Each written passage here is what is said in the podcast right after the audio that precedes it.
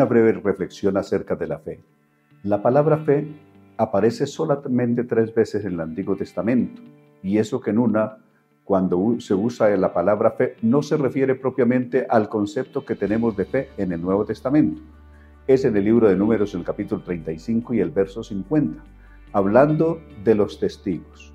Para que una persona fuese sometida a juicio, incluso condenada a pena de muerte, necesitaba por lo menos dos o tres testigos. Dice el texto que una sola persona, un solo testigo, no hacía fe. Es decir, no era suficiente su testimonio.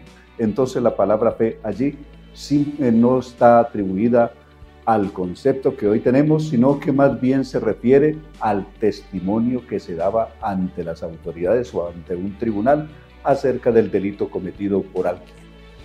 Ahora, de ahí para allá nos va a quedar en el Antiguo Testamento dos veces la palabra fe. Y es una vez en el libro de Isaías y otra en Habacuc capítulo 2 y el verso 4.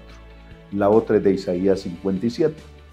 Y solamente el verdadero sentido de la palabra fe, es decir, el concepto de la palabra fe que recogemos de Habacuc 2.4, es el único que realmente corresponde con los términos de fe del Nuevo Testamento.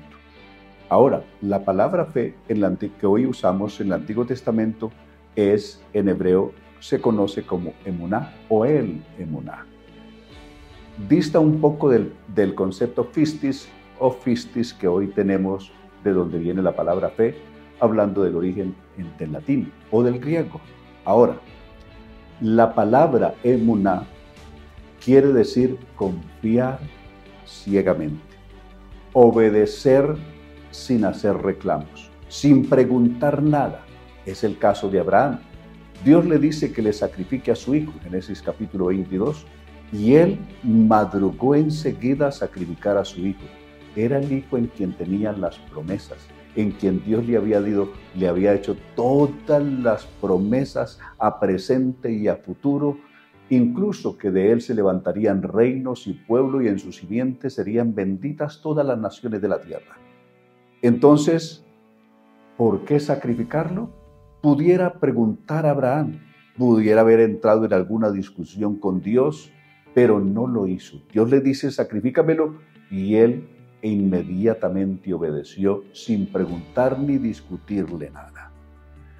Hubo un hombre que quiso eh, discutir con Dios, y esto fue un hombre llamado Naaman, que era leproso, un gran general del ejército sirio que vino a Israel por orientación de una criada israelí que trabajaba en su casa, que al darse cuenta que era leproso dijo, en mi tierra hay profeta de Dios y el Dios de Israel lo puede sanar de su lepra.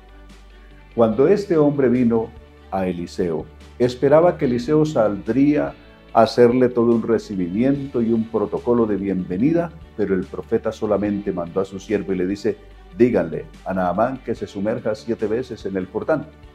Esto pareció insultante, incluso desafiante para este general. Quiso irse de inmediato lleno de ira, pero uno de sus funcionarios lo hizo entrar en razón. Lo detuvo diciendo, si el profeta te hubiera mandado algo más difícil no lo hubieras hecho. Ahora él te ha dicho que te sumerjas en el Jordán siete veces. El hombre alega diciendo, hay aguas más limpias en mi país. ¿Por qué tengo que sumergirme aquí? Pero su consejero le dice, si Él te lo ha mandado, hazlo. Las órdenes de Dios hay que obedecerlas sin preguntar. Cuando las personas ahondan en, el por qué o para qué, por qué lo debo de hacer, terminan generalmente enredadas y terminan en contra de Dios. Le pasó a los fariseos y a los saduceos. Comenzaron a discutir con el Señor y terminaron bien lejos de toda realidad.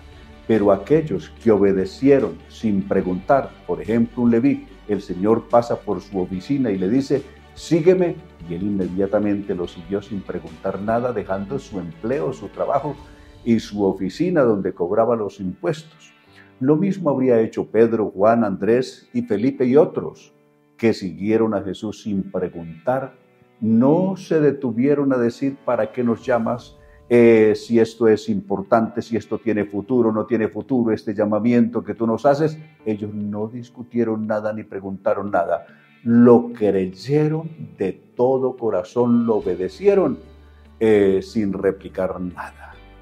La palabra emuná, que es de donde eh, viene la palabra fe para el español del Nuevo Testamento, va acompañada de un artículo importante que es el Él es Dios. Es decir, confía absolutamente, cree absolutamente, obedece absolutamente y guárdate los por qué o los para qué. No preguntes nada, solo obedece. Y esa es la trascendencia, el significado enorme de la palabra fe que encontramos en el Nuevo Testamento.